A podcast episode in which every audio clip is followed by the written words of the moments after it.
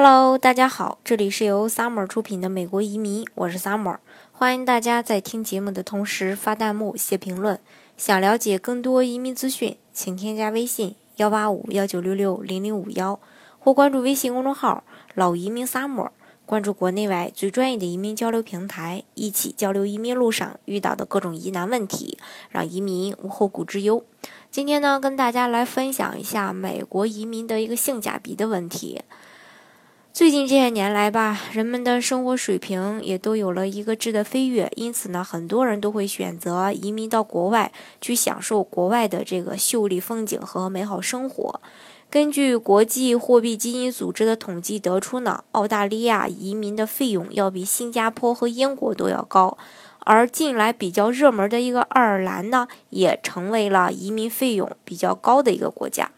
全球移民费用排名第一的就是法国。根据法国移民局的要求呢，法国移民申请人必须要购买指定的房产，也就是巴黎的一些自然村庄。同时呢，还需要提供不低于五十万人民币的一个存款证明，并且呢，还需要保证不会在法国工作。其中呢，美国移民的费用呢就没有想象的那么贵，美国排名在第四位。美国有不同的移民项目，有一比五啊，一比三啊，一比 one 啊。A 呀，还有一 B，，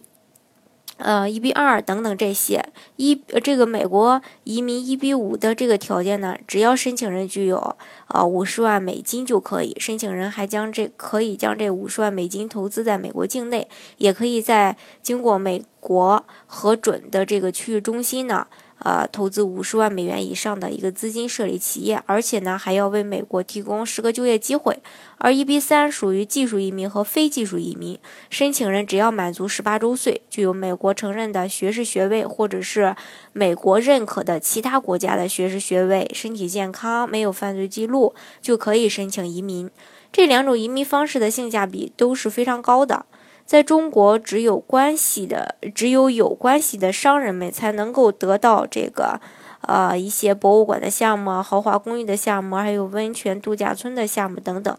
都可以有有这个移民申请人投资。但是要知道，没有任何的要求，非技术移民的这个条件是非常简单的，完全不需要任何的学历证明，更不需要语言能力，同时呢，也没有工作经验的要求。当然了，如果是说你想尽快去移民，还是建议呢找一个比较专业的呃移民机构来帮你协助你来申请移民，因为需要到的很多材料你自己可能无法去提供啊，或者不知道怎么去提供。这样的话呢，呃，相关的一个移民机构呢就会帮你完成这件事情。